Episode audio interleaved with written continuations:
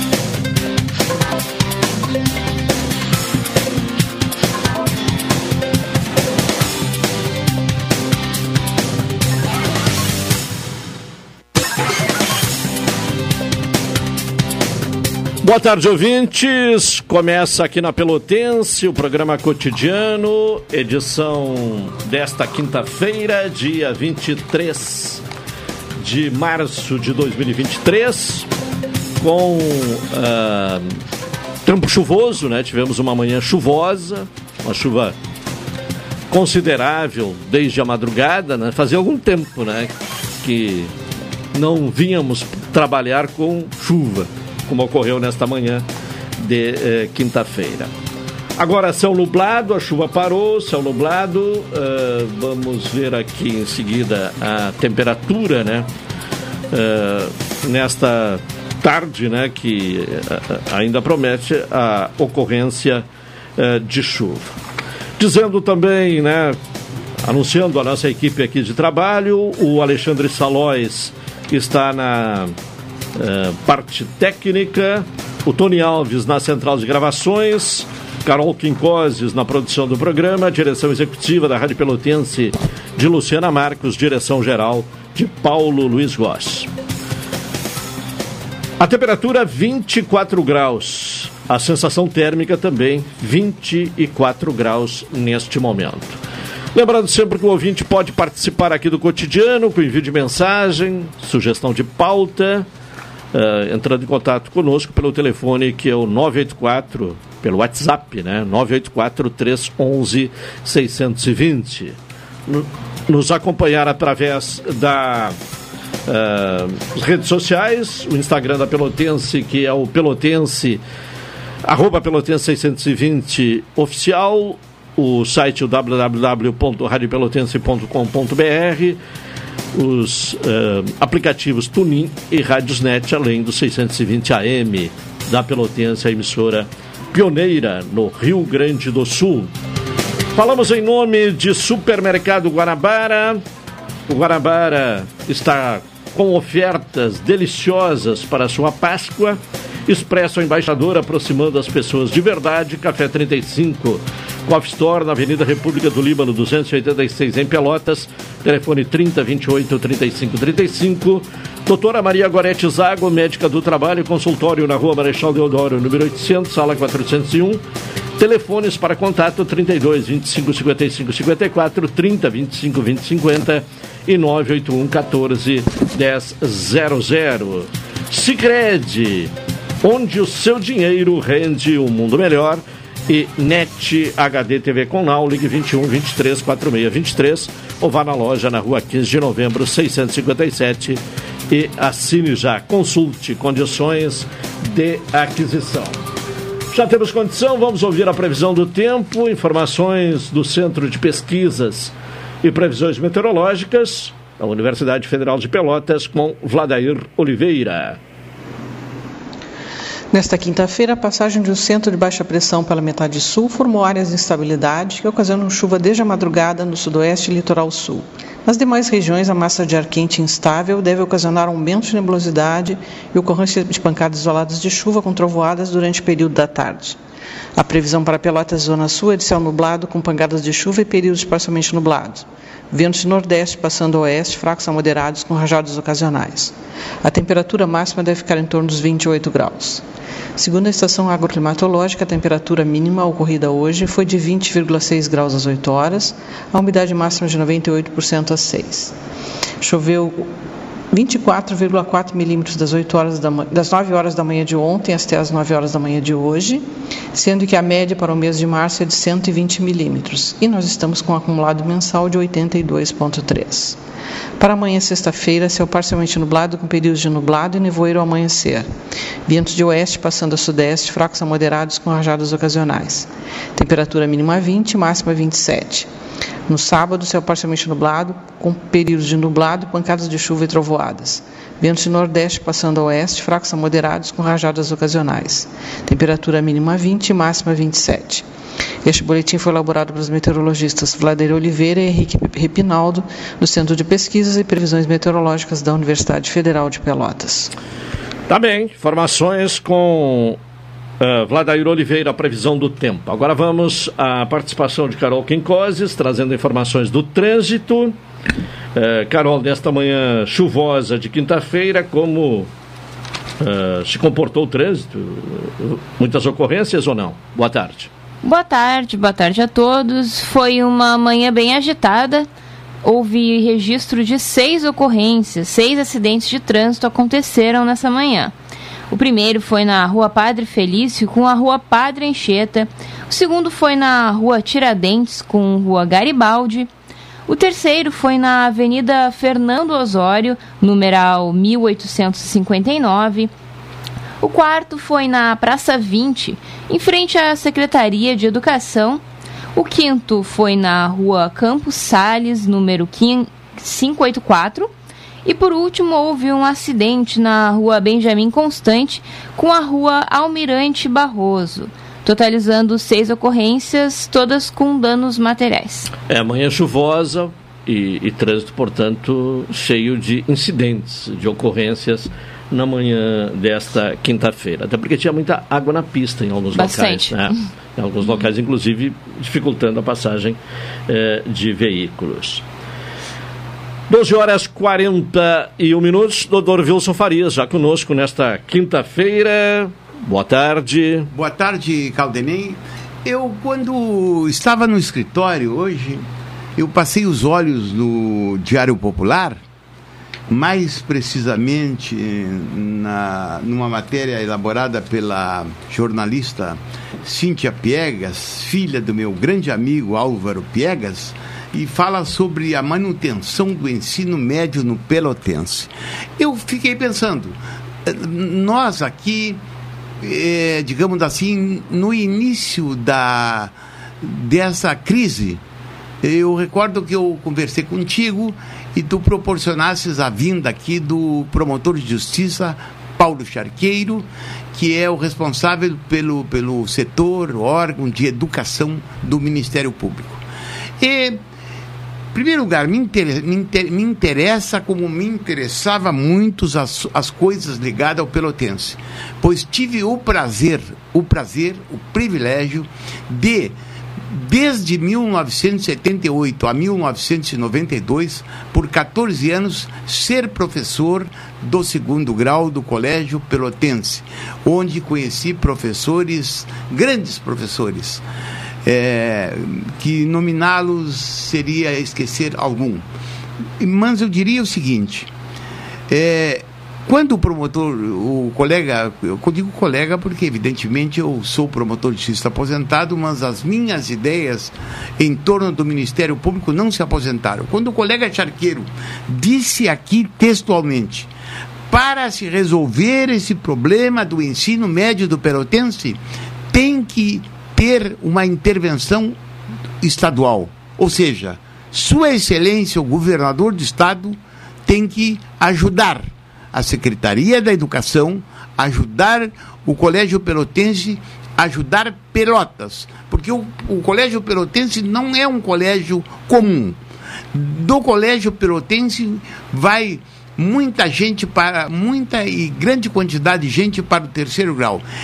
Evidentemente que as coisas se modificaram, mas se, olhe bem, se o colégio pelotense for privado de não ter um ensino médio no pelotense, os alunos pobres, porque vão ser prejudicados hum, sensivelmente, porque apenas para exemplificar, uma escola de segundo grau, e eu poderia citar qualquer uma, Mário Quintana, é, Gonzaga, é, Santa Mônica, São José, entre outras, isto custa quase um salário mínimo e meio para um aluno. E não é qualquer pai que pode pagar essa mensalidade. Então, cabe à Sua Excelência, o governador do Estado, que é uma pessoa extremamente ligada à educação, até pelos seus laços familiares, e é de Pelotas, não é verdade? Intervir nesse assunto e colaborar, porque não vai se resolver o assunto com reuniões e reuniões, isso não se resolve. O promotor Charqueiro deixou bem claro, não sei a, se tu a alternativa é, é, a parceria, né? uma parceria do Estado Sim. com o, o é. município é. e o Estado, portanto, mantendo no Colégio Pelotense o o segundo grau. Exatamente. Não se resolve com, com, narrativas, com gritos, com passeatas. Se resolve com intervenção financeira e até porque, olhe bem, o Estado é o responsável. Pelo ensino médio. Exatamente. É, é. E claro que a, a, ontem houve mais eh, esse protesto, né? É, isso chama atenção, isso pressiona, mas a solução do problema é só com um acordo, né? uma parceria entre Estado e município. E isso é apenas sublinhando, eu diria que isso é uma perda considerável, não apenas para o colégio, para a sociedade sociedade de Pelotas e da região. Da região, porque da muitos região. alunos vêm Exatamente, da região para estudar pessoas pobres é. vinham aqui estudar no Pelotense. Eu recordo que na minha época, nós do Pelotense, juntamente com o Gonzaga, é que levávamos a maioria dos alunos para a universidade. As coisas se modificaram, evidentemente, com a com a assunção de outras escolas de gabaritadas, porque as escolas particulares daqui de Pelotas são gabaritadas, são, podem ser consideradas com qualquer colégio da, de Porto Alegre, de Passo Fundo ou de Caxias do Sul. 12 e 46 vamos ao intervalo, retornaremos na sequência.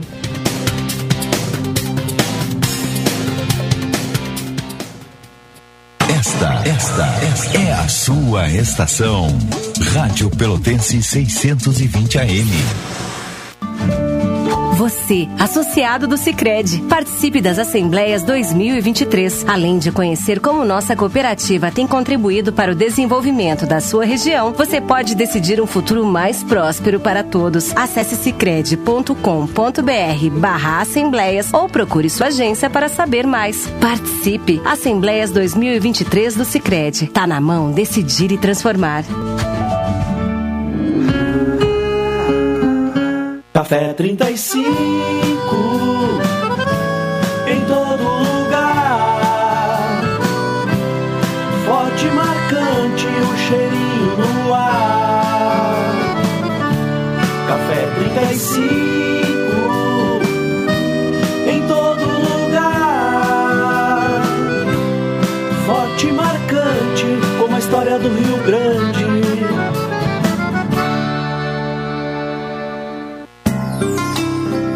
Doutora Maria Goretti, médica do trabalho, realiza exames de admissão, demissão, mudança de função, retorno ao trabalho e laudo PCMSO, Programa de Controle Médico de Saúde Ocupacional.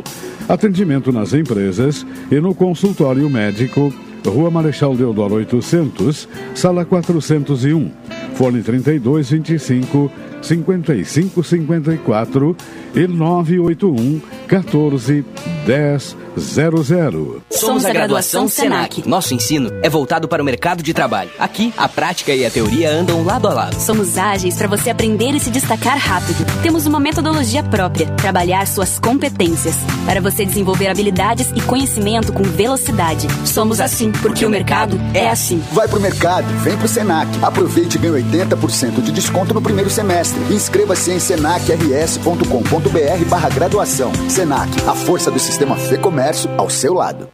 Quer estar mais conectado do que nunca e ainda aproveitar uma condição especial? Venha para Ozirnet e aproveite. São 600 mega de velocidade com Wi-Fi 6 a partir de R$ 99,90. É internet de qualidade com uma condição que só a Ozir oferece. 600 mega de velocidade com Wi-Fi 6 a partir de R$ 99,90. Confira ainda a possibilidade de instalação gratuita. Ozirnet, sempre ao seu lado.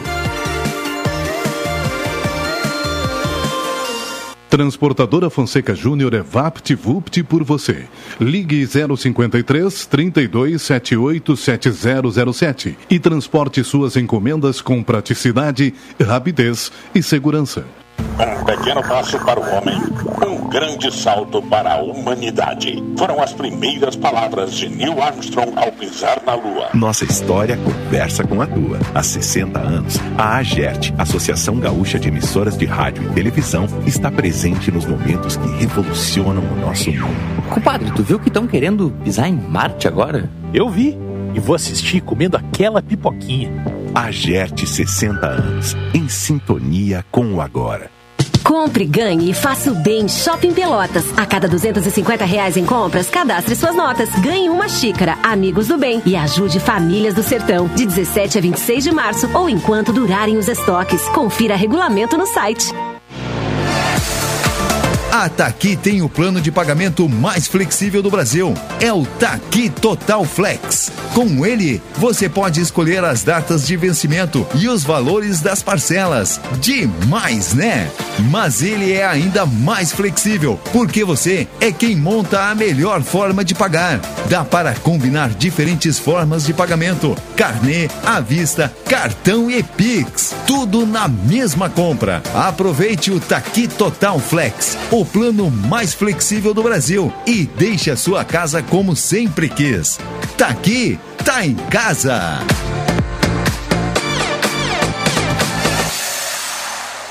Programa Cotidiano. O seu dia a dia em pauta. Apresentação Caldenei Gomes.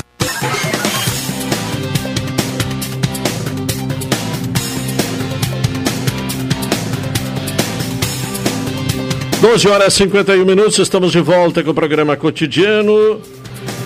Supermercado Guanabara, você encontra ofertas deliciosas para a sua Páscoa, Expresso Embaixador aproximando as pessoas de verdade e Café 35 Off Store na Avenida República do Líbano 286 em Pelotas.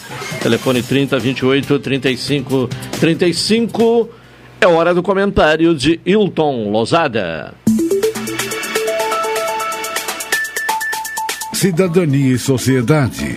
Uma abordagem dos principais assuntos do dia no comentário de Hilton Lousada. Alô, Hilton, boa tarde. Boa tarde, Caldenei. Boa tarde, ouvintes da Pelotense. Bem, hoje, quinta-feira, o que vamos destacar aqui neste espaço, Hilton? Bem, Caldenei, um registro inicial merece destaque.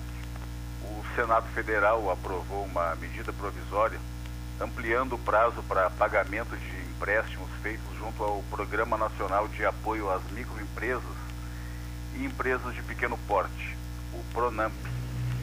O limite, que era de quatro anos, passou para seis anos. Daqui para frente, haverá um teto de juros mensais de 6%, mais a Selic, e ainda um prazo de carência de 12 meses. A medida provisória permite também que empréstimos feitos a partir de 2021 possam ser renegociados e contar com os benefícios instituídos pela medida provisória.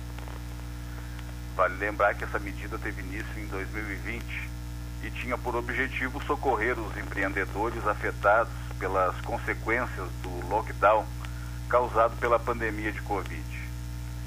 O Pronamp permite operações de crédito de até 30% do faturamento anual das empresas. Tem uma análise mais rápida e juros abaixo daqueles praticados pelo mercado atualmente.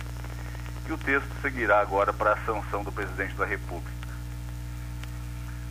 Mas outros dois assuntos são incontornáveis em Brasília nesta quinta-feira. O primeiro deles, a tão aguardada decisão do Comitê de Política Monetária do Banco Central que decidiu que a taxa básica de juros da economia, a Selic, continuará em 13,75%. Ao longo das semanas, temos revisitado este assunto, pois as consequências reais que a taxa neste patamar está causando no funcionamento da economia são bastante preocupantes. A diminuição do ritmo do crescimento da economia de 2021 para 2022, que teve um crescimento de 2,9% e foi diluída ao final das contas, representou mais um feito a ser contabilizado politicamente do que algo que tenha apresentado um real valor à economia, ao funcionamento das empresas e aos salários. Não é bom esquecer que os preços, se não todos, quase todos, apresentaram aumentos significativos, tanto os preços ao consumidor final, de produtos acabados, quanto o preço de matérias-primas e insumos utilizados pelas indústrias. O alto nível de endividamento das famílias, já trazido aqui neste espaço de cidadania e sociedade por algumas vezes, bem como em diversas edições do cotidiano, por ti, Caldenei, é uma das consequências, talvez a mais perversa deste estado no qual se encontra a economia. Ontem, o Copom, ao manter a taxa de juros e lançar a costumeira e sintética nota que apresenta ao final de cada reunião, disse que está preocupado com a inflação. Ocorre que a inflação está aí e foi feito muito, mas muito pouco nos últimos anos para diminuir a inflação. A gastança de dinheiro público no ano de 2022, com finalidade eleitoral, a bem da verdade, não conseguiu diminuir as taxas de inflação. O atual governo, que antes de iniciar já contou com uma proposta de emenda constitucional, a PEC da transição, ou PEC 126, tem falado muito sobre a reconstituição de receitas. Ocorre que a reconstituição de receitas se dará ao longo do tempo e será fruto de diversos fatores. Do ponto de vista específico da taxa de juros, a pressão que o presidente da República e seus auxiliares mais próximos tentaram fazer sobre o presidente do Banco Central não surtiu os efeitos desejados. Vale lembrar que o presidente do Banco Central não é político, tem um mandato definido e este mandato irá até 2024. A manutenção da taxa básica de juros da economia continuará em 13,75% até maio, pelo menos. O Comitê de Política Monetária do Banco Central deixou claro inicialmente e deixará mais claro, acredito, na próxima terça-feira, com a divulgação da ata da reunião de ontem, que levou em consideração tanto o cenário internacional quanto o cenário internacional. Na prática, o Banco Central jogou no colo do governo a pressão que estava recebendo há meses. Agora, o governo começa quase do zero a narrativa para a diminuição dos juros e a apresentação do novo marco fiscal, ou arcabouço fiscal, deverá ser a prioridade das prioridades. Um segundo assunto incontornável em Brasília nesta quinta-feira é a desarticulação de uma quadrilha que tinha por objetivo o cometimento de crimes contra autoridades e servidores públicos. No dia de ontem, com a frustração dos planos elaborados pela facção paulista e a consequente prisão de nove integrantes do grupo, a Polícia Federal, juntamente com as polícias do Distrito Federal de São Paulo, Mato Grosso, Rondônia e do Paraná, evitaram a ação inicial com o possível cometimento de crimes como extorsão mediante sequestro e homicídios contra um promotor de justiça paulista, Lincoln Gaquia, e contra o senador e ex-juiz federal Sérgio Moro e sua família, além de outras autoridades. Além de Gaquia e Moro e suas respectivas famílias, seriam alvo dessa investida do grupo outras autoridades do sistema penitenciário e policial de diversos estados. E já falei aqui ontem, especificamente em relação ao senador Sérgio Moro, do União Brasil do Paraná, e sobre como sua atuação à frente do Ministério da Justiça e as brigas que foram compradas por ele, tanto no nível da alteração de questões práticas envolvendo a gestão das penitenciárias federais, quanto do ponto de vista legislativo, podem ter relação com as prisões ocorridas ontem. Certamente a inclusão de Moro neste pacote deriva de sua atuação como ministro da Justiça. Além da questão policial e judiciária que está estabelecida e que será tratada com a competência habitual pelo professor Wilson Farias, é necessário enxergar o fato, a partir de agora, e também sobre suas repercussões políticas. Tem-se a notícia de que o ministro da Justiça e Segurança Pública, Flávio Dino, foi informado do plano há cerca de 45 dias atrás pelo presidente do Senado Federal, Rodrigo Pacheco. O senador Moro também já havia sido informado. Isso é importante, pois, do ponto de vista político, o senador Moro é visto em Brasília com desconfiança, com muita desconfiança, em função do trabalho da Operação Lava Jato, que é constantemente contestado. E essa desconfiança não vem apenas de petistas, ela é compartilhada pela direita e pela extrema-direita. Na véspera da operação policial, o presidente Lula fez uma declaração que não repetirei, pois é impublicável, dizendo querer que o senador Moro se desse mal, por assim dizer. Ocorre que a declaração, ainda que dita de maneira desastrada ou irresponsável por Lula, trouxe naquela noite de terça-feira Sérgio Moro para o jogo. E na quarta-feira, com a deflagração da operação policial, Moro passa a ocupar um papel de destaque, sendo o centro da atenção das emissoras de televisão e fazendo um pronunciamento ontem à tarde no Senado Federal, no qual rememorou sua atuação no combate à corrupção e, ao final, apresentou um projeto de lei com o objetivo de criminalizar condutas como planejamento de atentados contra autoridades. Então, é isso. Para além disso, ouvintes da Rádio Pelotense, o que mais haveria para ser dito? O trabalho do promotor de justiça Lincoln Gaquia e do procurador-geral de justiça de São Paulo, Mário Sarrubo, utilizando-se de informações prestadas por uma testemunha protegida, ouvida pelo GAECO, o Grupo de Enfrentamento ao Crime Organizado Paulista, desencadeou a operação. Excetuando a dimensão criminal, evidentemente grande, me chama a atenção a dimensão política, pois havia muita gente em Brasília querendo que Moro se desse mal, por vias políticas e também por ataques à sua atuação na Lava Jato. Agora, Moro se estabelece com maior clareza no cenário político, apresenta este projeto de lei e já tem acenos, inclusive de que contará com o apoio do seu partido, no qual tem vários desafetos. Partido este que tem alguns ministérios no governo Lula. Por fim, o que se viu em Brasília nas últimas semanas é que ficar falando sem filtros, tanto na economia quanto na política, parece não ser um bom negócio para ninguém. Caldenei.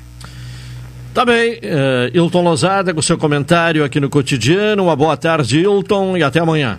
Boa tarde, boa tarde aos ouvintes da Pelotense e até amanhã.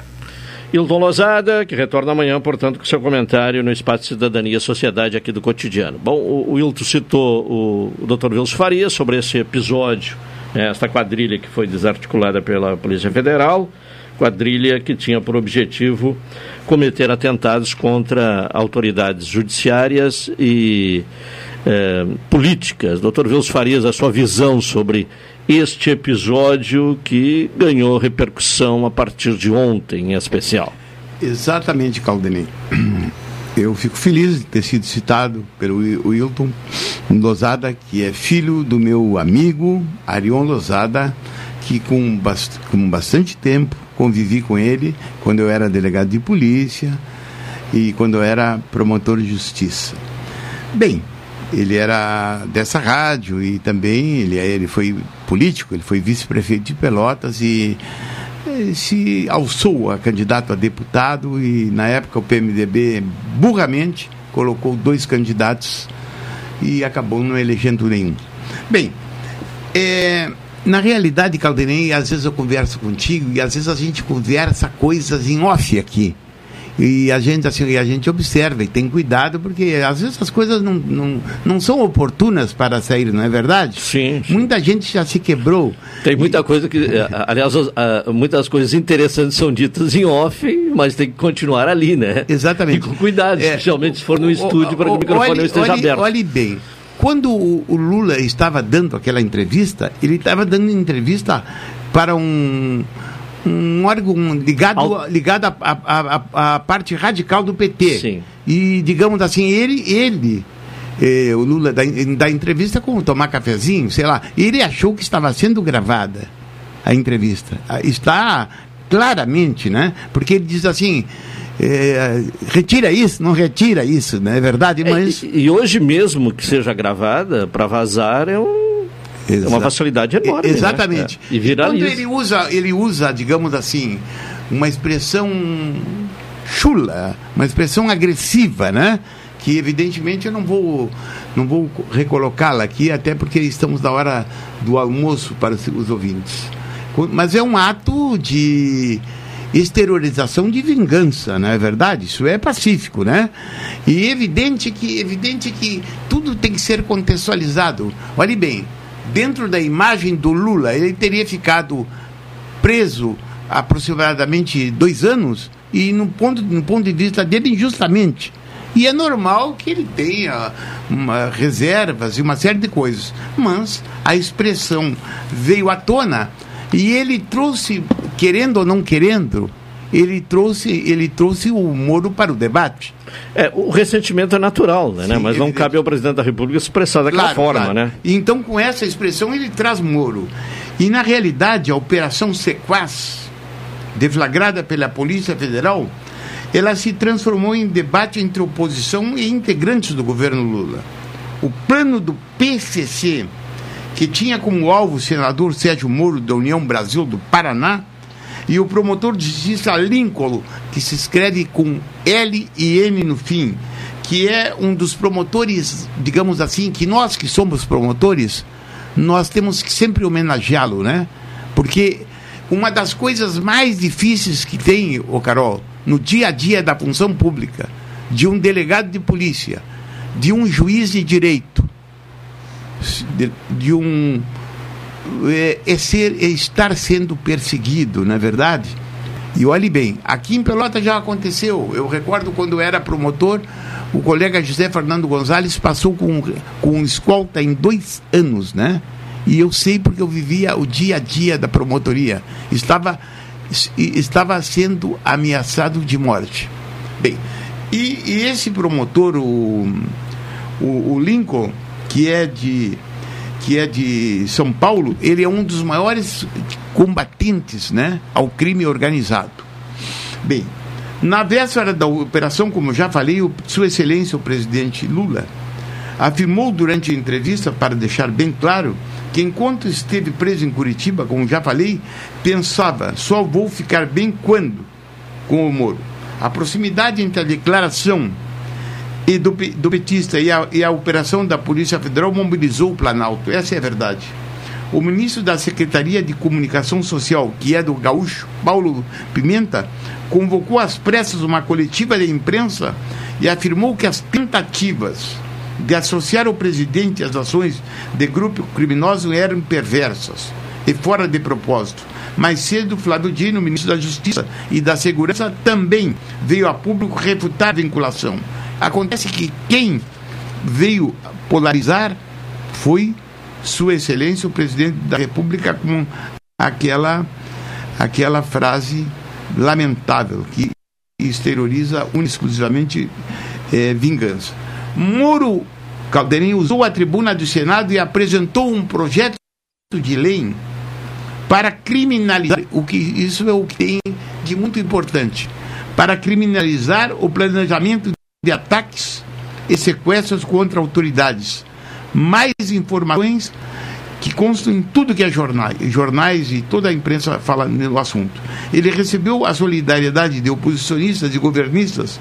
O presidente do Senado, Rodrigo Pacheco, afirmou que qualquer tentativa de atentado contra os parlamentares seria uma, uma agressão ao Congresso. Parte da oposição utilizou a fala de Moro para atacar Lula e o governo. O líder do bloco, o senador Rogério Marinho, disse que o presidente revelou ter como motivação no cargo se vingar de pessoas. Já o senador Flávio Bolsonaro acusou o governo de disseminar o ódio. O que a gente sente na prática é que nos acusam de termos um perfil. Na, na verdade, somos vítimas do ódio. Eu gosto de citar as coisas e exemplificar. Hoje eu peguei um, o, o meu livro, Tópicos da tópicos da trajetória de Vilso Farias como delegado de polícia, promotor de justiça e advogado, eu vou salientar ainda que os meus livros começaram a estar no meu Facebook. Eu tenho um acordo com as editoras que depois de um determinado tempo eu coloco no Facebook e agora já estou começando a colocar. O meu Facebook é facebook.com Wilson Farias, Banca de Advocacia Geral. Na página 128 desse livro, eu digo num determinado trecho do livro, quando no capítulo sobre o caso do arroz papel que aconteceu lá por volta de 1990, recordas, Caldenem? Tá? Eu digo assim num parágrafo.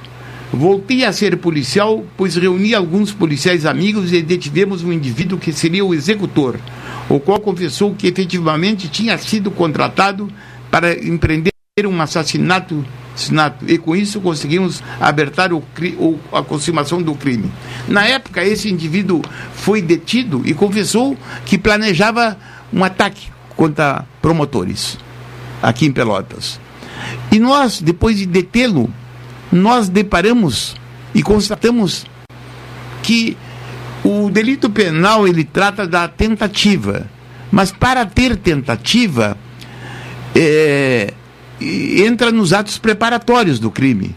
Mas o, quando se planeja não se tem não se tem uma arma jurídica, né? E agora, olhe bem, agora depois de 28 anos surge no Congresso Nacional é, dentro digamos assim, nessa repercussão aí a, a, do PCC querendo matar Muro, querendo matar eh, promotores né, e gente ligada às penitenciárias em todo o Brasil, não é verdade? Então agora surge um projeto de lei que fala, olha bem, e que deixa claro que o, o planejamento por si só, né? Já caracteriza um delito cuja pena será de 12 anos de, de prisão e com é, reflexões ou inflexões na lei de execução penal quando teriam, teria também regime diferenciado, né?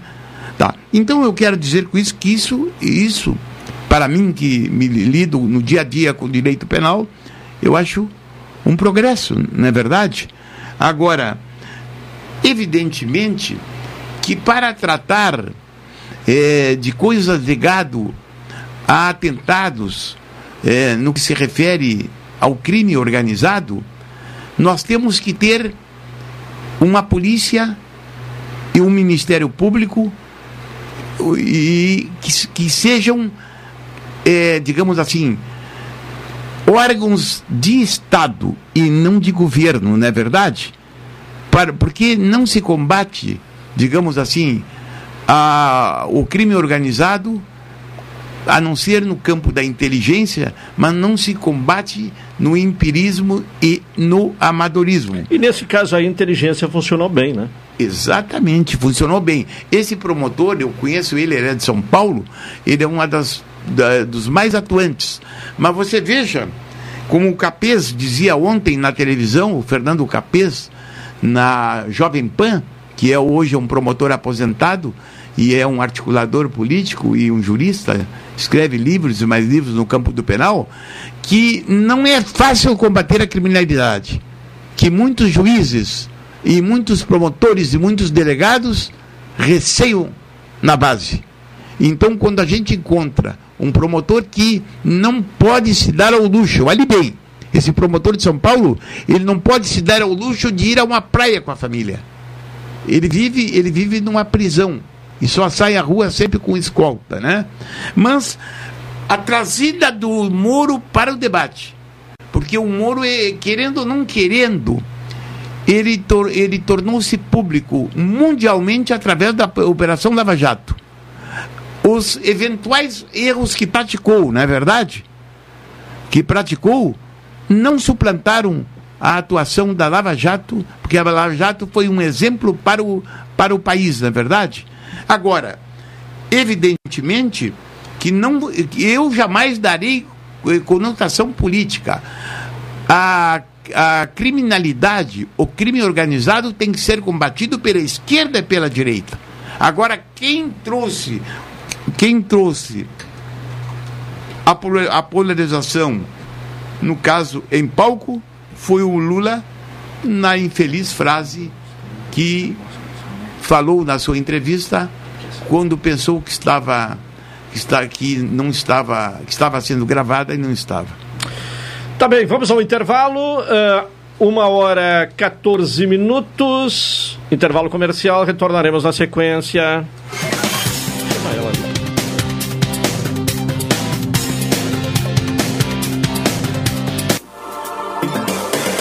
Pelotense. Pelotense. 620 AM. A rádio que todo mundo ouve. Primeiro lugar, absoluta. Absoluta. Você, associado do Sicredi, participe das Assembleias 2023, além de conhecer como nossa cooperativa tem contribuído para o desenvolvimento da sua região. Você pode decidir um futuro mais próspero para todos. Acesse sicredi.com.br/barra assembleias ou procure sua agência para saber mais. Participe! Assembleias 2023 do Sicredi. Tá na mão decidir e transformar. Café 35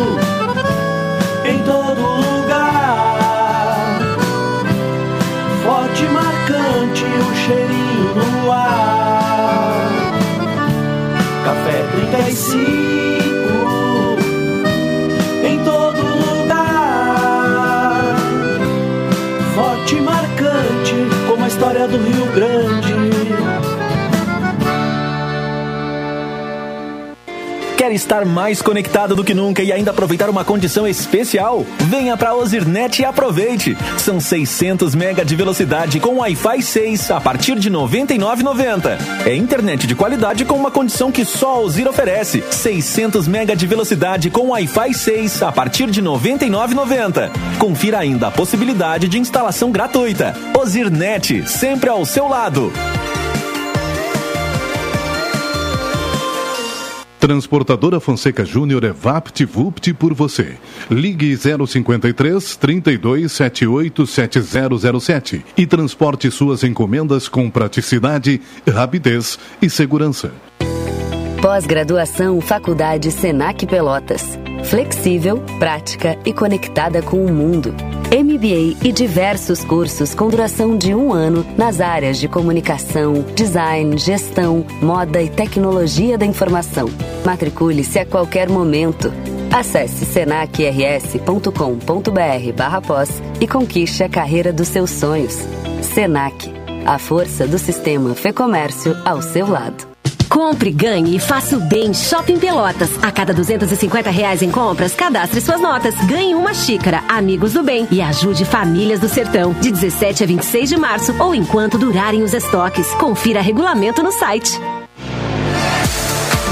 A Taqui tem o plano de pagamento mais flexível do Brasil. É o Taqui Total Flex. Com ele, você pode escolher as datas de vencimento e os valores das parcelas. Demais, né? Mas ele é ainda mais flexível, porque você é quem monta a melhor forma de pagar. Dá para combinar diferentes formas de pagamento: carnê, à vista, cartão e Pix. Tudo na mesma compra. Aproveite o Taqui Total Flex, o plano mais flexível do Brasil e deixe a sua casa como sempre quis. Tá aqui, tá em casa.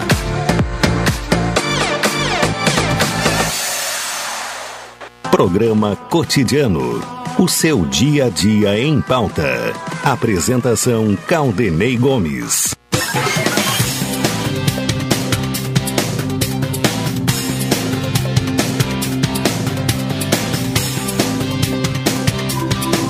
Uma hora e 18 minutos, estamos com o programa cotidiano aqui na Pelotense. Sicredi, gente que coopera, cresce. NET HD TV com Now, ligue 21 23 4623 ou vá na loja na rua 15 de novembro 657 e assine já, consulte condições de aquisição. Bem, hoje vamos eh, falar sobre imposto de renda, né? Já que começou o prazo aí eh, do, da declaração do imposto de renda de 2023. Para falar eh, do assunto, contamos com a presença de especialista aqui no programa, né? Da contadora eh, Marlete eh, Moura Ribeiro. Marlete, boa tarde, obrigado pela presença. Boa tarde, Caldenei. Boa tarde a todos os ouvintes da Rádio Pelotense. Então, o nosso objetivo aqui hoje é tratar dos principais tópicos da declaração de ajuste anual da pessoa física, que normalmente nos referimos apenas como declaração de imposto de renda. E quem é a pessoa física? Somos nós todos desde o nascimento, né? A partir do momento que nascemos, somos pessoa física. E quem são os contribuintes do imposto de renda?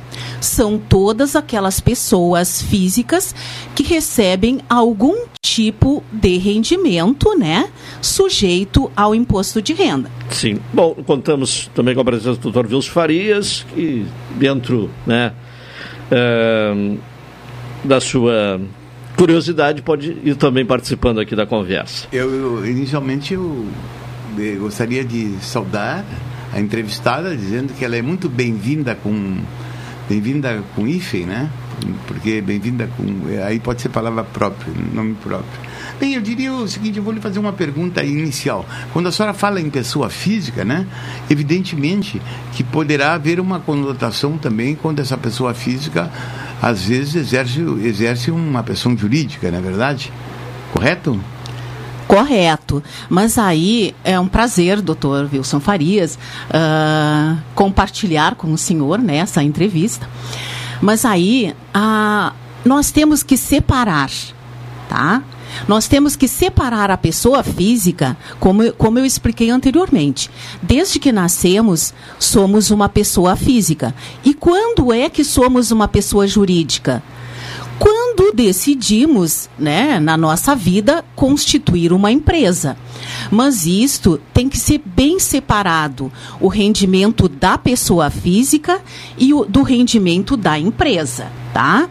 Aqui por exemplo, o rendimento da empresa são normalmente aquelas notas fiscais emitidas, quer seja de prestação de serviço, quer seja de venda de mercadorias. Mas isto não pode se confundir com o rendimento do sócio pessoa física.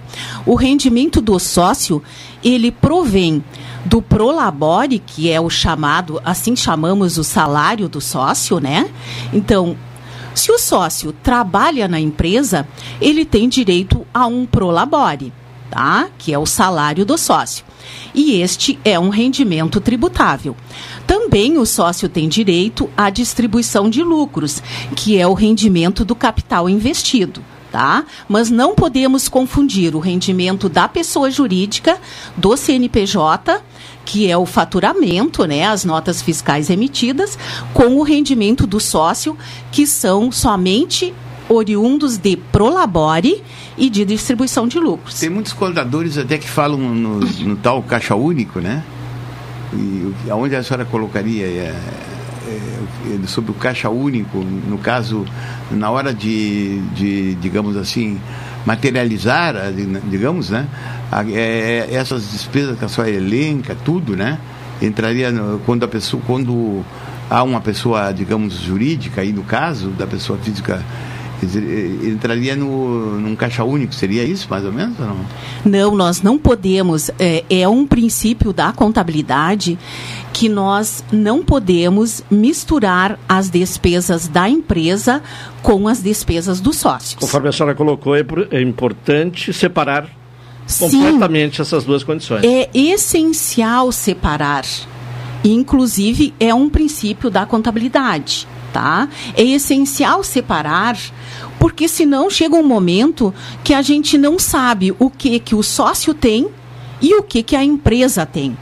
Tá? Então é muito importante não misturar as é, despesas. É, principalmente quando envolve vários sócios, né? Evidente. Sim, e mesmo que seja um único sócio. Eu vou dar um exemplo para vocês do MEI. Existem pessoas que pensam que por ser o microempreendedor individual, que o, a receita delas são as notas fiscais emitidas pelo MEI, ou seja, é a receita do MEI. E não. A receita do MEI, uma vez que ele contribui para a Previdência somente sobre um salário mínimo, a receita da pessoa física, do CPF, é este um salário mínimo de prolabore e mais o que houver de distribuição de lucros. Aquela receita, aquela nota fiscal emitida e mais as despesas que ele teve para obter a receita são despesas da empresa, do CNPJ que ele constituiu. Sim. Bom, ah, neste ano, uma novidade é a declaração pré-preenchida eh, disponível para 100% dos contribuintes. Qual a vantagem? E também, eventualmente, se há alguma desvantagem. Bom, a vantagem da declaração pré-preenchida é que serão importados todos os dados entregue pela, por exemplo, pela DEMED, tá? Que é uma declaração que todas as clínicas médicas, pessoas jurídicas, têm que entregar para a Receita Federal. Na DEMED constam todas as prestações de serviços, né, que, uh, de todos os pacientes.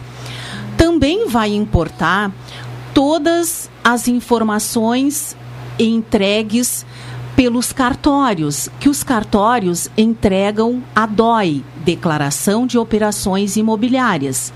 Ou seja, não há como se o contribuinte efetuou compra e venda de imóveis, ele omitir esse dado na sua declaração de ajuste. Por quê? Porque os cartórios já informaram esse dado para a Receita Federal. Também já virá importada na pré-preenchida todas as informações da e-financeira, que são as informações prestadas pelas instituições financeiras para a Receita Federal. Ainda virão as informações prestadas pelas fontes pagadoras, pelos empregadores, que é a DIRF, Declaração de Imposto de Renda na Fonte. Também todas as empresas têm que entregar até 28 de fevereiro para a Receita Federal a DIRF, onde consta todos os rendimentos de todos os empregados, a previdência social descontada, o imposto de renda descontado, uh, o 13 terceiro pago, uh, pensão alimentícia descontada, enfim, todos os dados uh, da pessoa física. Isso uh, traz vantagem, porque todos os documentos estão ali, ou ainda é necessário buscar outros documentos? Bom, é, eu sugiro que, ao importar do site da Receita Federal a declaração pré-preenchida, que para isso é necessário que tenha certificado digital do CPF ou o GOV com o selo prata ou ouro. Ao importar as informações pré-preenchidas do site da, do, da, da Receita Federal, estes dados sejam conferidos, tá? Porque a própria Receita Federal chama atenção que devem ser conferidos com os documentos que o contribuinte guardou o ano inteiro. Quer dizer, tá? isso não dispensa a necessidade de reunir documentos. Não, não dispensa a necessidade de reunir documentos. Até para conferir os dados. Exatamente, né? Tem que ser conferido.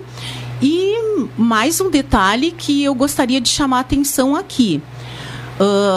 Mesmo aquelas pessoas que preenchem as declarações por digitação, não basta que o contribuinte uh, insira os dados nos campos próprios. Tem que ser feita uma análise da variação patrimonial em relação aos rendimentos recebidos. E para isso, procure um profissional da contabilidade que nós estamos em constante atualização para auxiliarmos o contribuinte. Eu sou é, muito ligado aos contadores, até porque eu olhe bem, Caldenei, como passa o tempo, né? Eu, eu, lá em Jaguarão na, numa escola que está completamente abandonada, olhe bem, pelo estado do Rio Grande do Sul há mais de quatro anos, que é o colégio ao Carlos Alberto Ribas, ali próximo à praça, ali, aquela praça central em Jaguarão, e eu me formei em contabilidade. Fiz três aninhos de contabilidade. Passa o tempo, né? Eu, exercendo o magistério aqui em Pelotas, no, no Colégio João 23, acabei sendo diretor do Colégio João 23, que é um colégio tradicional onde forma, Perfeito, onde forma uh, técnicos em contabilidade e tudo. Então, eu, eu normalmente tenho. O ano passado eu escrevi um artigo sobre é, o- sobre a, a- a pensão alimentícia, na é verdade. Havia, digamos, uma discussão se paga ou não paga, e aí o Supremo se manifestou, e parece-me que hoje não há discussão. O que, que, a, que a colega diria?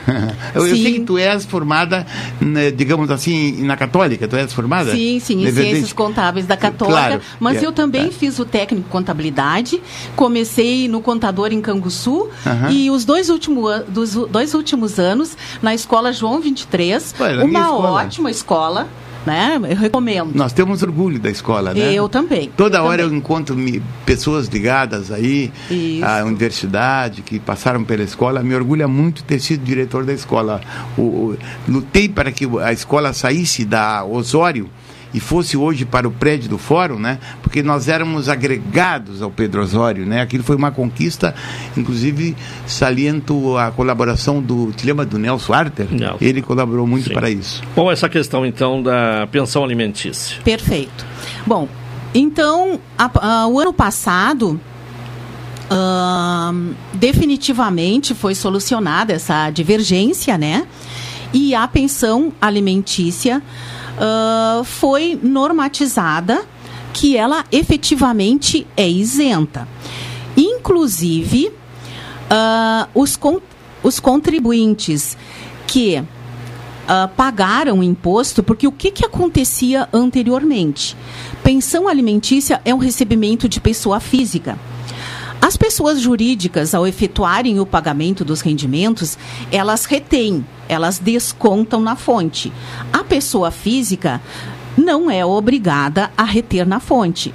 Então, estes contribuintes que recebem rendimentos de pessoas físicas, ah, tais como secretários de médicos, de psicólogos, de fisioterapeutas, enfim, de contadores, engenheiros, advogados que trabalham como autônomos, né? Estes se equiparam à jurídica e são obrigados à retenção na fonte. Mas quem recebe da pessoa física, tais como aluguéis, pensão alimentícia, até o ano de 2022, eram sujeitos a efetuar o recolhimento mensal do imposto, que é a título de carnelião, que é o que chamamos, né? Então, todas essas pessoas que efetuaram o recolhimento do imposto mês a mês e na declaração de ajuste também ah, podem ter ah, efetuado pagamento de mais imposto ou não, até obtido de volta. Estas pessoas podem retificar as declarações dos últimos cinco anos e ter este imposto devolvido. Tá? E as pessoas que, no decurso do ano de 2022, re- estavam recolhendo o carnelião normalmente, agora, se elas só tinham como fonte de renda a pensão alimentícia, elas vão poder receber de volta, restituir, né, como chamamos, este imposto que elas mesmo pagaram é sobre boa, a né? pensão alimentícia. Sim, Mas É, a- cabe a sua- ressaltar- as suas explicações elas estão extremamente didáticas, né? O que eu parabenizo a, a nossa produção, porque é uma época que esse assunto inquieta, né, Caldeirão? Sim, sim. Até, até apenas, apenas ilustrando aqui, porque a entrevistada é a, é a colega, eu fa- vou fazer referência a uma decisão é, recente do Supremo Tribunal Federal, que em duas decisões recentes eu estou me referindo literalmente. O Supremo Tribunal Federal, ele determinou que a União não deve cobrar imposto de renda sobre o ganho da capital decorrente da valorização de imóveis doados ou repassados para terceiro. Os ministros consideraram que haveria uma bitributação porque os estados já cobraram o imposto de transmissão, causa mortes e doação. Então, no que se refere principalmente às doações, né? É, eu, eu perguntaria para a colega, é, hoje está pacífico isso? Na, sobre a, quando se doa um bem para alguém, né? Certo. Não, não, não se paga imposto de renda. Seria isso? Bom, uh, até o ano passado, eu. O, qual é a minha sugestão com relação à alienação de bens, à doação de bens? alienação é venda, tá? Para os ouvintes que não têm essa familiaridade. Então, toda vez que tu tirar do teu patrimônio um bem, a sugestão é que o contribuinte uh, apure, lance no programa apuração de ganho de capital da Receita Federal, tá? Porque com certeza ali não haverá dúvida sobre o que é tributado e o que não é.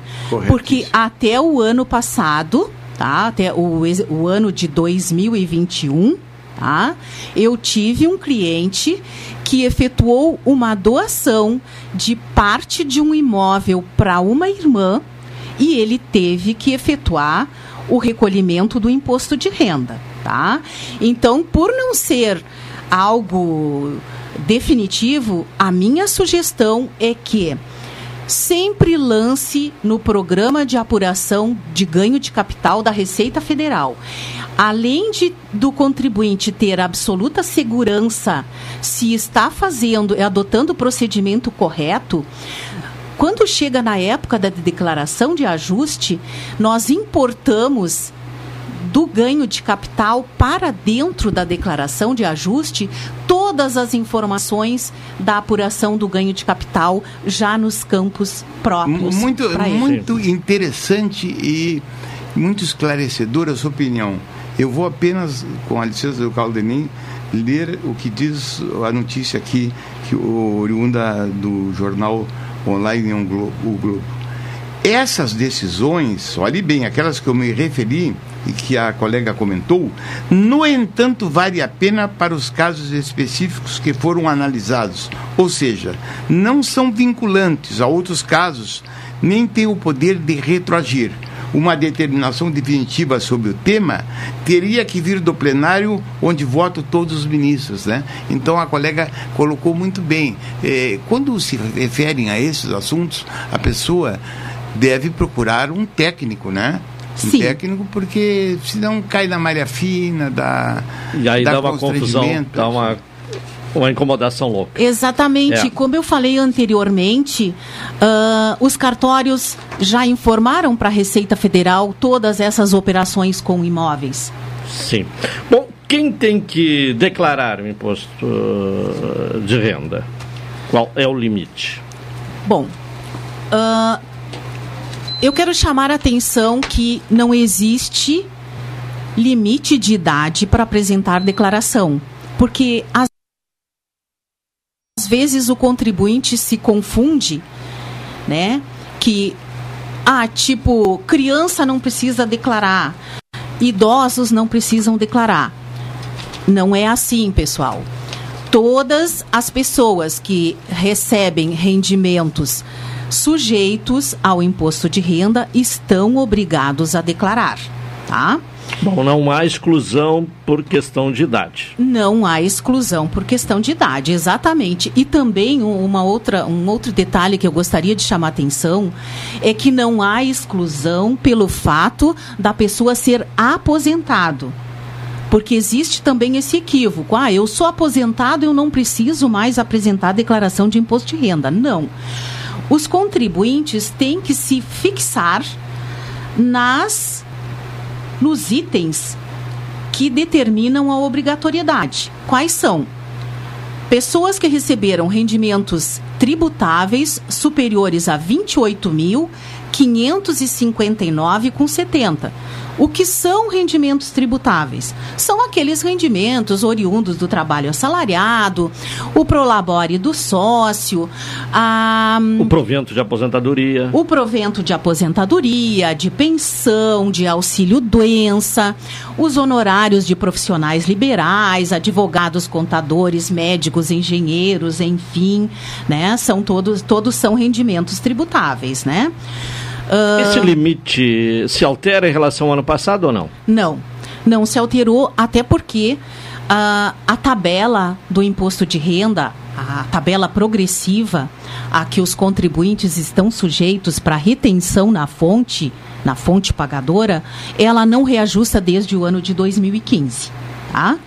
E, e até fazendo um parênteses, eh, foi importante a tua, a tua intervenção, Claudenem, porque eh, quando a colega responde que eh, no, se refere ao teto, houve uma alteração recentemente do Lula passando para 2.640, o que altera um pouco, porém isso vale só para a declaração do ano que vem, não parece. Isto, Pô, isso. estou correto bem. ou não? Muito bem colocado, o senhor está correto. E isso vai passar a valer a partir de maio próximo. Exatamente. Tá?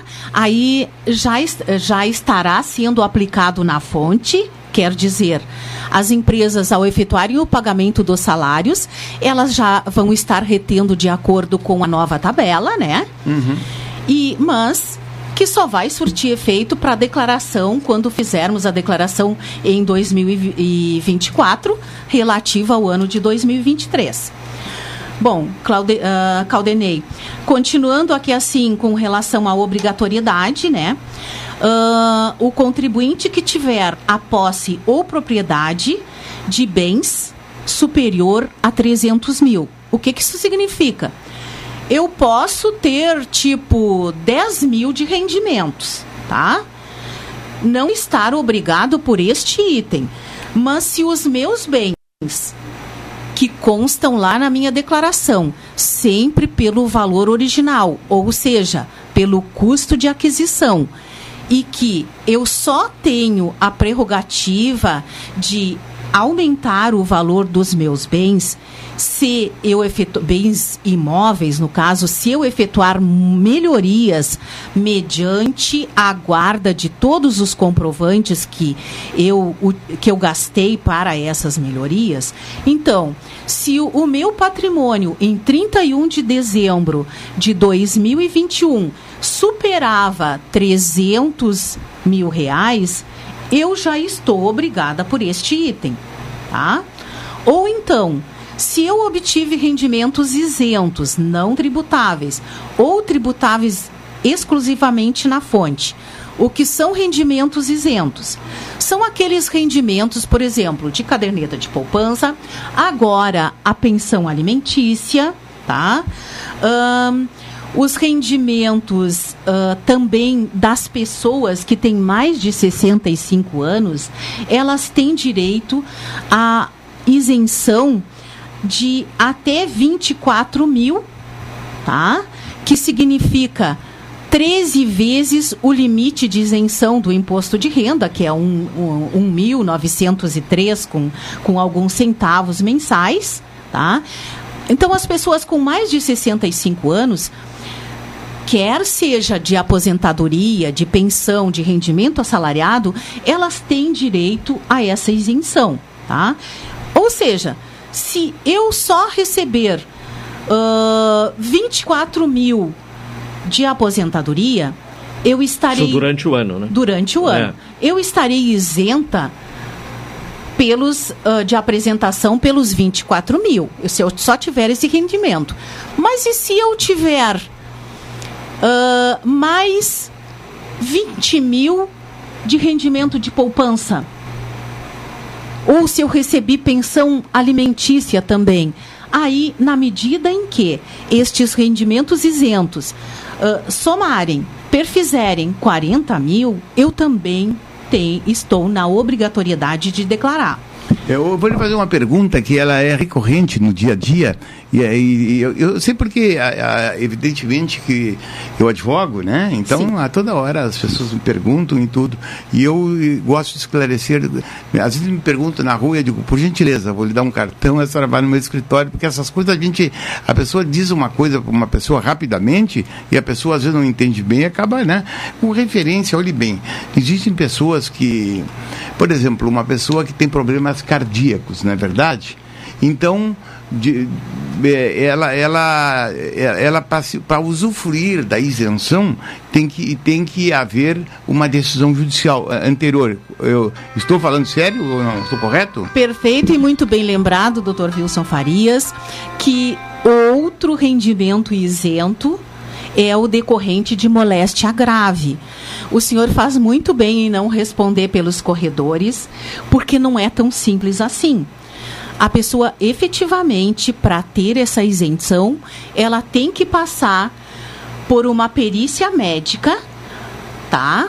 Para posteriormente apresentar essa perícia à Receita Federal para que o seu rendimento se torne isento. Então, não basta ser post portador de moléstia grave, tais como cardiopatia, uh, câncer, enfim. É, não, não, não, é, usando para o, leitor fique bem, bem atento. Não se aplica analogia, na é verdade, do, do não. contadora. Não, não, não basta. Tem que ser número, no, em direito a gente fala assim, números clausos, ou seja, aqueles, aqueles casos específicos, né? De acordo com a legislação. Né? Exatamente. Né? Além de existirem alguns casos específicos para se enquadrar como moléstia grave, ainda tem que passar pela perícia da Previdência Social para posteriormente apresentar à Receita Federal e aí sim, aí esse documento vai servir de base para que depois que eu obter o laudo de isenção, eu vou encaminhar para minha fonte pagadora que vai passar a não reter mais imposto de mim. Bom, nós temos um intervalo, Alexandre, vamos a ele, uma hora e 45 minutos, na sequência retornaremos, vamos continuar, inclusive tem algumas questões aqui apresentadas por ouvinte. Vamos ao intervalo, retornaremos em seguida.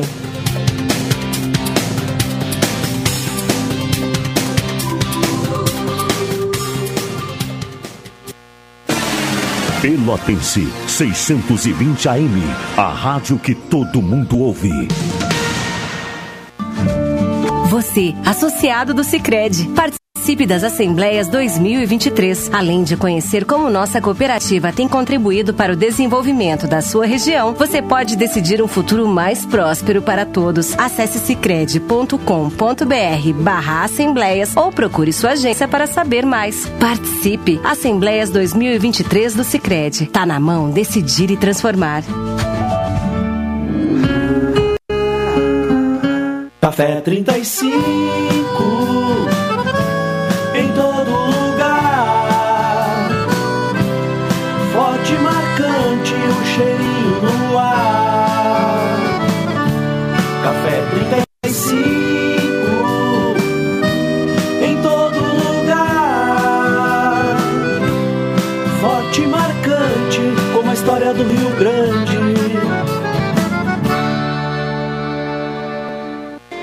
estar mais conectado do que nunca e ainda aproveitar uma condição especial? Venha para Ozirnet e aproveite. São 600 mega de velocidade com Wi-Fi 6 a partir de R$ 99,90. É internet de qualidade com uma condição que só a Ozir oferece. 600 mega de velocidade com Wi-Fi 6 a partir de R$ 99,90. Confira ainda a possibilidade de instalação gratuita. Ozirnet, sempre ao seu lado.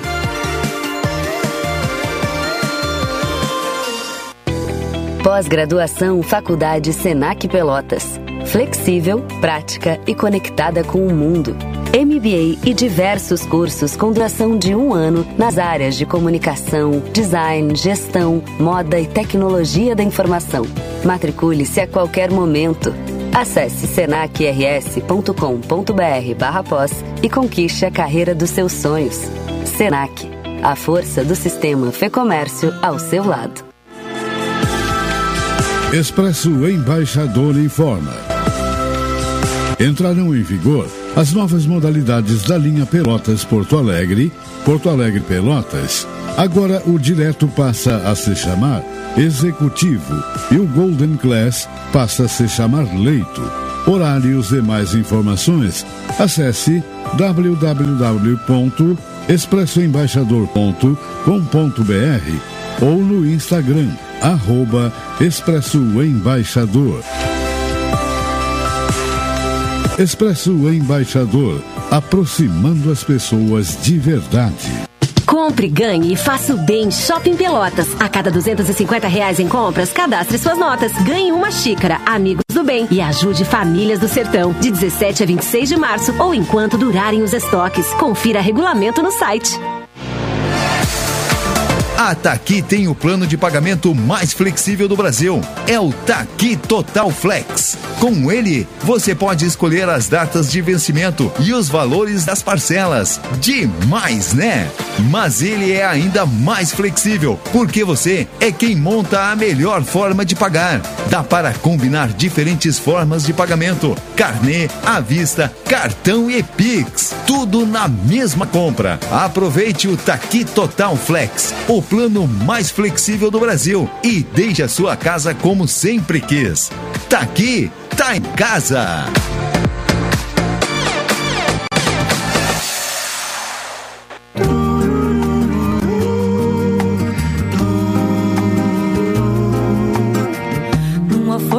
Qualquer, eu desenho um navio de partida. Rádio Pelotense, do APA Pelaria Criativa e Ótica Lume convidam todos os ouvintes a participarem da campanha Volta às Aulas. Doe cadernos, mochilas, lápis, canetas, borrachas, folhas de ofício. Sua doação é muito importante.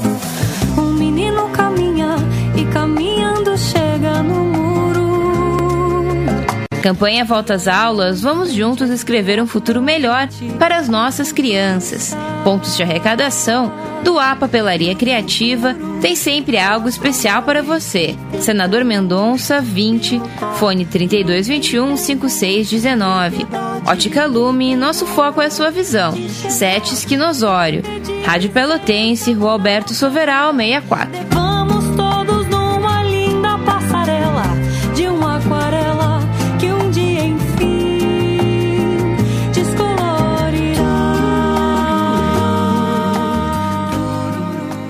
Programa Cotidiano. O seu dia a dia em pauta. Apresentação Caldenei Gomes.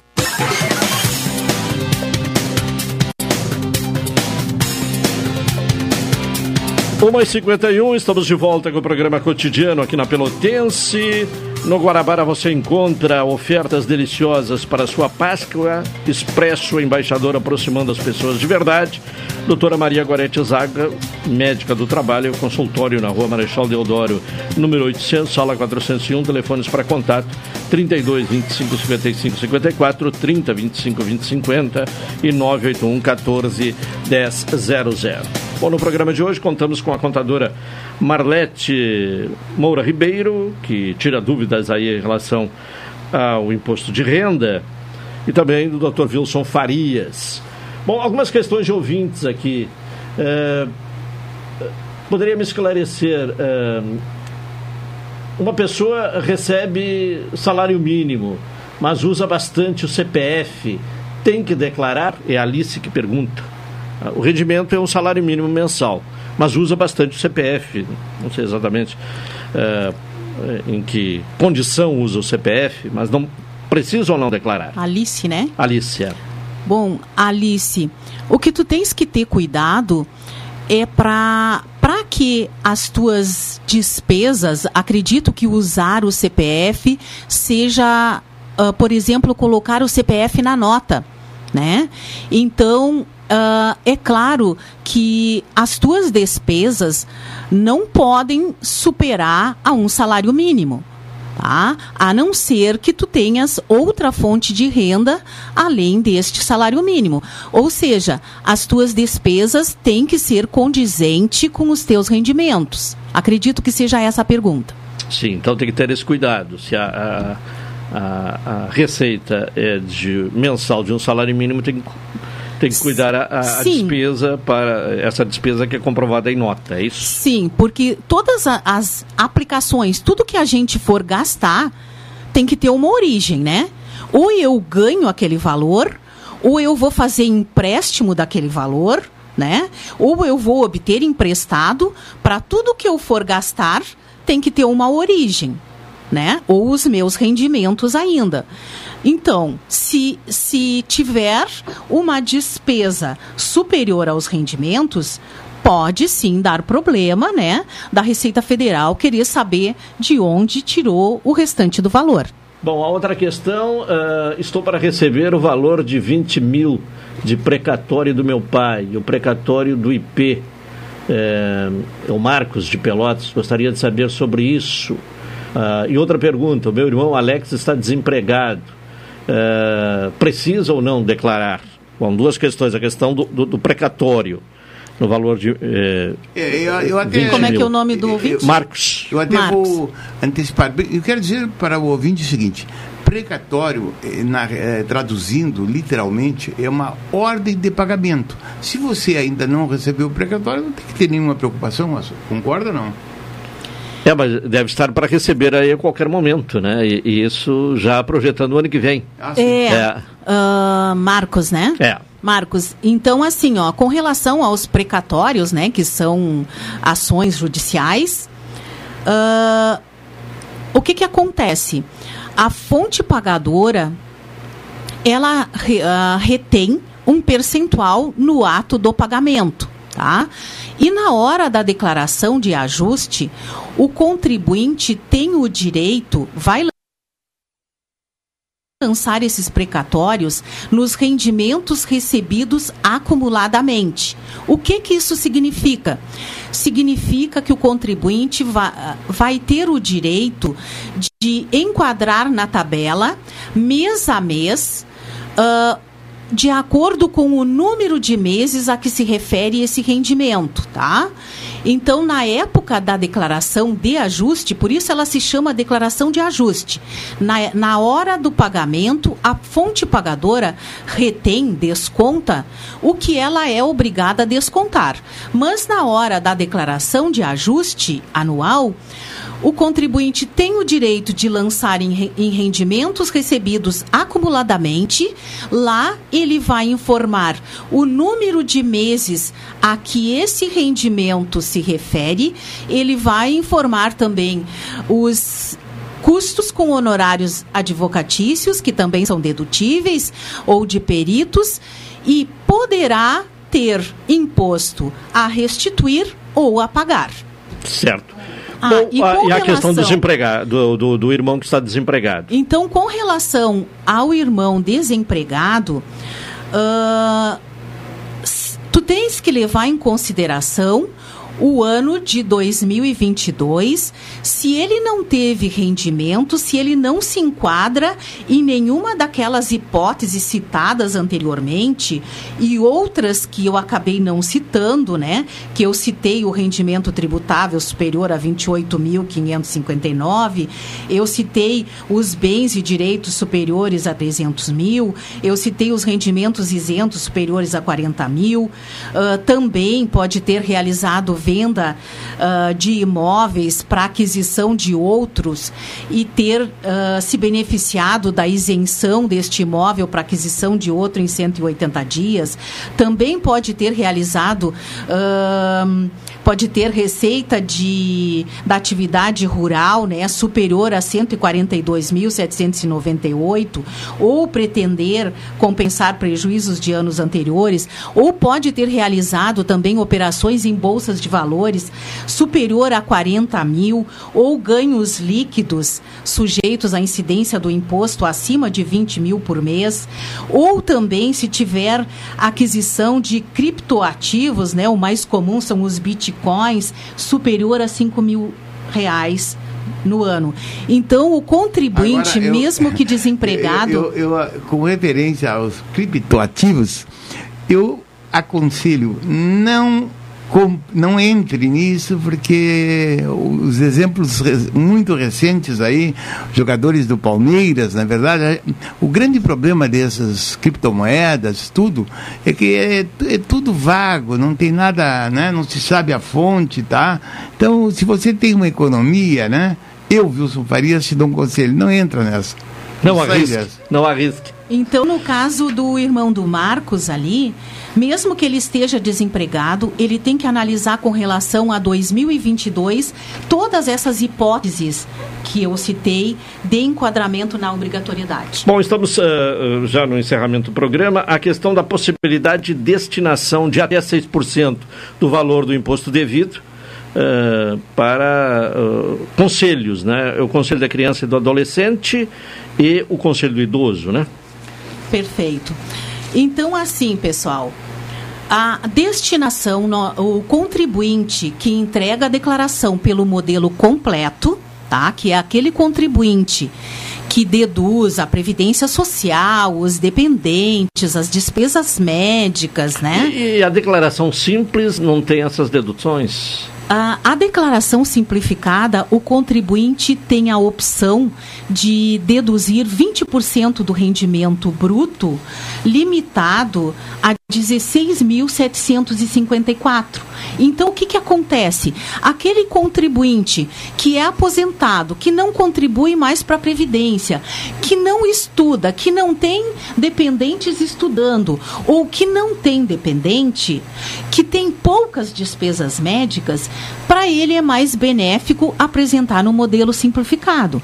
Já o contribuinte, né, o contrário, que contribui para a Previdência, ah, cujo somatório, com gastos de instrução do próprio contribuinte ou de dependentes, de despesas médicas, né, de pensão alimentícia, né, superar este limite é, é mais benéfico realizar a declaração no modelo completo. E este contribuinte, mesmo que ele tenha direito a imposto a restituir, ele pode realizar a doação o ano inteiro, tá? Ele pode fazer uma previsão da declaração e entrar em contato com os fundos municipais da criança e do adolescente e do idoso e efetuar uma, de acordo com a sua projeção, ele pode efetuar a doação no decurso do ano. Tá? Só que as doações para esses fundos, nós não podemos optar por nenhuma entidade em específico. Mas ainda na hora da declaração de ajuste, o contribuinte que entregar a declaração pelo modelo completo pode fazer a destinação para os fundos da criança, do adolescente e do idoso em até 6% do imposto devido. O que, que significa isso? O imposto devido é aquele antes de eu deduzir o que foi retido na fonte, tá? E o próprio programa da Receita Federal, ele já me, me dá o cálculo quanto eu posso destinar 3% para o Estatuto da Criança e do Adolescente e 3% para o Estatuto do Idoso. E o que isso significa? O contribuinte não irá pagar um centavo a mais de imposto. Apenas ele vai estar deixando esse valor no município ou na nossa região, tá? E quem tiver imposto a restituir pode fazer a destinação que ao restituir o imposto ele vai estar recebendo esse valor de volta juntamente com o imposto que pagou e atualizado monetariamente. E um dado importante que eu quero deixar para vocês. Ahn, Pelotas, aqui um dado informado pela Receita Federal, ah, Pelotas e mais 34 municípios da jurisdição da Receita Federal de Pelotas, municípios estes aqui da região sul, no ano de 2021 destinaram 2 milhões 804 mil 744 para os fundos aumentou 37% em relação ao ano de 2020, tá? Foi muito bom. Ah, em relação ao ano de 2000 e, é, o ano de 2020, sim, porque é o 2021 que eu estou falando. Mas isso representa apenas 6% do potencial disponível que esses 34 municípios da região sul podem destinar, que é de 47 milhões. Então, pessoal, além de nós podermos beneficiar as nossas crianças, adolescentes e idosos com, esse, com esta destinação, este valor também tende a ser consumido, gasto no comércio, nas indústrias locais. E esse valor vai ficar para os nossos municípios, não vai ir para o Caixa Único do Tesouro Nacional. E isso é incentivado pela própria Receita Federal. É dentro da legislação, ninguém vai, ninguém corre risco que os contribuintes acham que eu vou correr o risco de cair na malha fina por isso, não.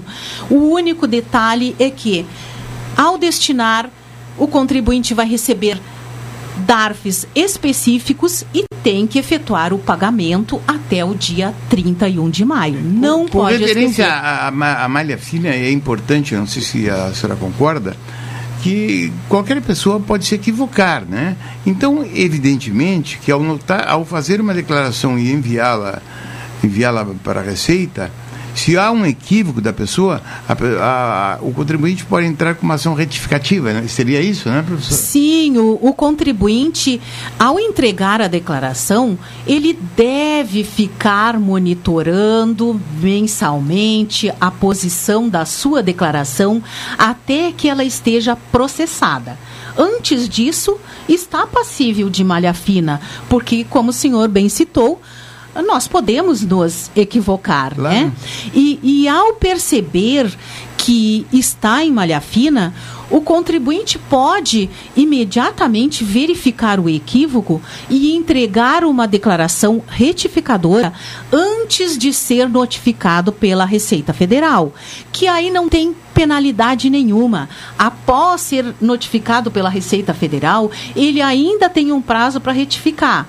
Mas se ele não resolver este equívoco, aí após a autuação, sim, aí não pode mais retificar e o imposto vai ser considerado devido àquele que a Receita Federal apurou. Tá certo. Doutor Vilso Farias, obrigado. É, é apenas eu, se tu me, me, me, me determinas, e tu é a pessoa mais indicada a fazê-lo, porque trata-se de coisas técnicas importantíssimas para o ouvinte, é, citar o e-mail da, da entrevistada, é possível, Ah, Gabriel? não, claro, claro, sim. É, é marlete, arroba, é,